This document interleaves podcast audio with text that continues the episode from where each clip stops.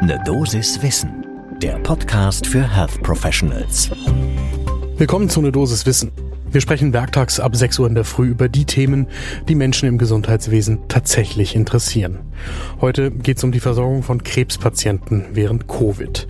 Ich bin Dennis Ballwieser, ich bin Arzt und Chefredakteur der Apothekenumschau. Heute ist Donnerstag, der 11. November 2021. Ein Podcast von gesundheithören.de und Apothekenumschau Pro.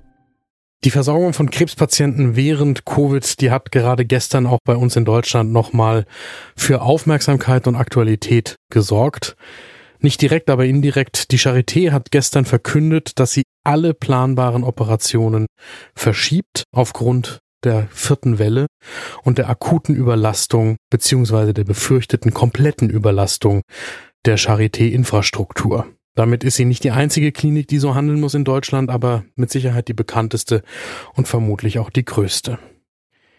Da kommt eine traurige Publikation passend in Lancet Oncology von der Covid Search Arbeitsgruppe. Das ist eine große Gruppe von 5000 Chirurginnen und Chirurgen aus 61 Ländern in 466 Krankenhäusern, die Daten von mehr als 20.000 Erwachsenen mit 15 der häufigsten Tumorerkrankungen untersucht haben, darunter zum Beispiel Brustkrebs, Darmkrebs und auch gynäkologische Krebsarten. Aus Deutschland haben 90 Kolleginnen und Kollegen aus 19 Kliniken teilgenommen und Daten von knapp 400 Patientinnen und Patienten beigesteuert. Und das Ergebnis, das ist so traurig wie erwartbar und die Folgen sind noch nicht klar, aber sie sind in jedem Fall ein Aufruf zum Handeln. Während des kompletten Lockdowns hat jeder siebte Krebspatient keine Operation erhalten, obwohl die bereits geplant war. Und die Gründe, die standen dann auch wirklich im Zusammenhang mit der Pandemie, das hat Covid Search nachgefragt. Zehn Prozent der Patientinnen und Patienten haben während des Pandemiezeitraumes innerhalb von 23 Wochen seit Ansätzen der Operation keinen Eingriff erhalten. 23 Wochen, das ist fast ein halbes Jahr.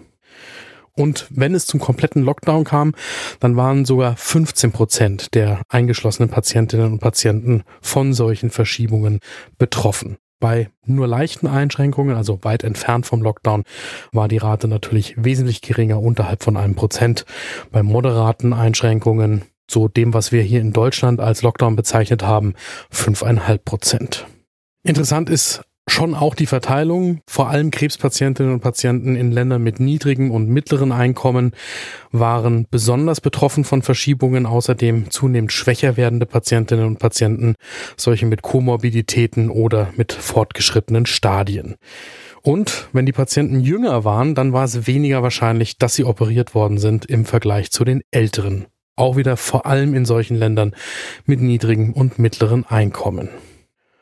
Interessantes Detail am Rande. Nicht viele der Patientinnen und Patienten, deren Behandlung verschoben worden ist, haben eine neoadjuvante Therapie erhalten. Das heißt, unterm Strich, da waren viele Patienten darunter, die schlicht und ergreifend gar nicht behandelt worden sind während der Wartezeit.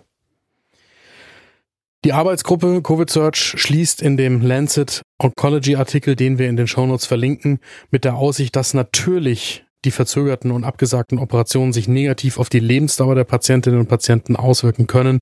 Und natürlich kann es dazu noch keine Daten geben. Jetzt ist die Frage natürlich, was tun?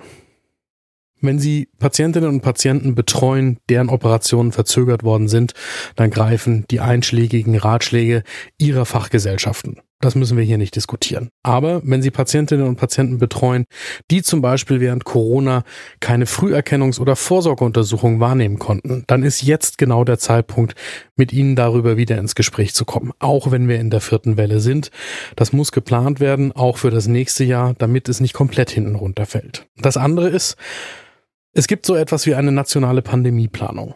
Und wenn wir auch noch nicht ganz aus der Corona-Pandemie herausgekommen sind, dann ist jetzt trotzdem schon der Zeitpunkt, sich Gedanken zu machen, wie wir Ärztinnen und Ärzte uns einbringen können bei der nationalen Pandemieplanung für die zukünftigen Pandemien.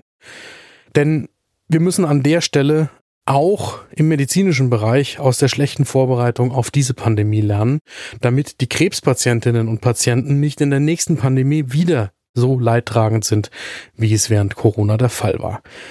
Das funktioniert, indem sie sich vor allem an die Verbände und Kammern wenden und versuchen deutlich zu machen, wie wichtig für sie und ihre tägliche Arbeit die Pandemieplanung ist.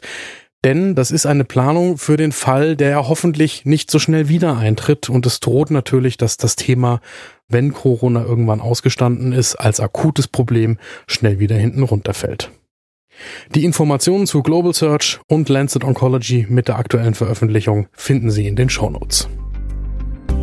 Gibt es Themen, die Sie hier werktags ab 6 Uhr in der Früh gerne hören würden? Dann schreiben Sie mir eine E-Mail an eine Dosis Wissen at apotheken-umschau.de und folgen Sie bitte diesem Podcast. Ein Podcast von gesundheithören.de und Apothekenumschau Pro.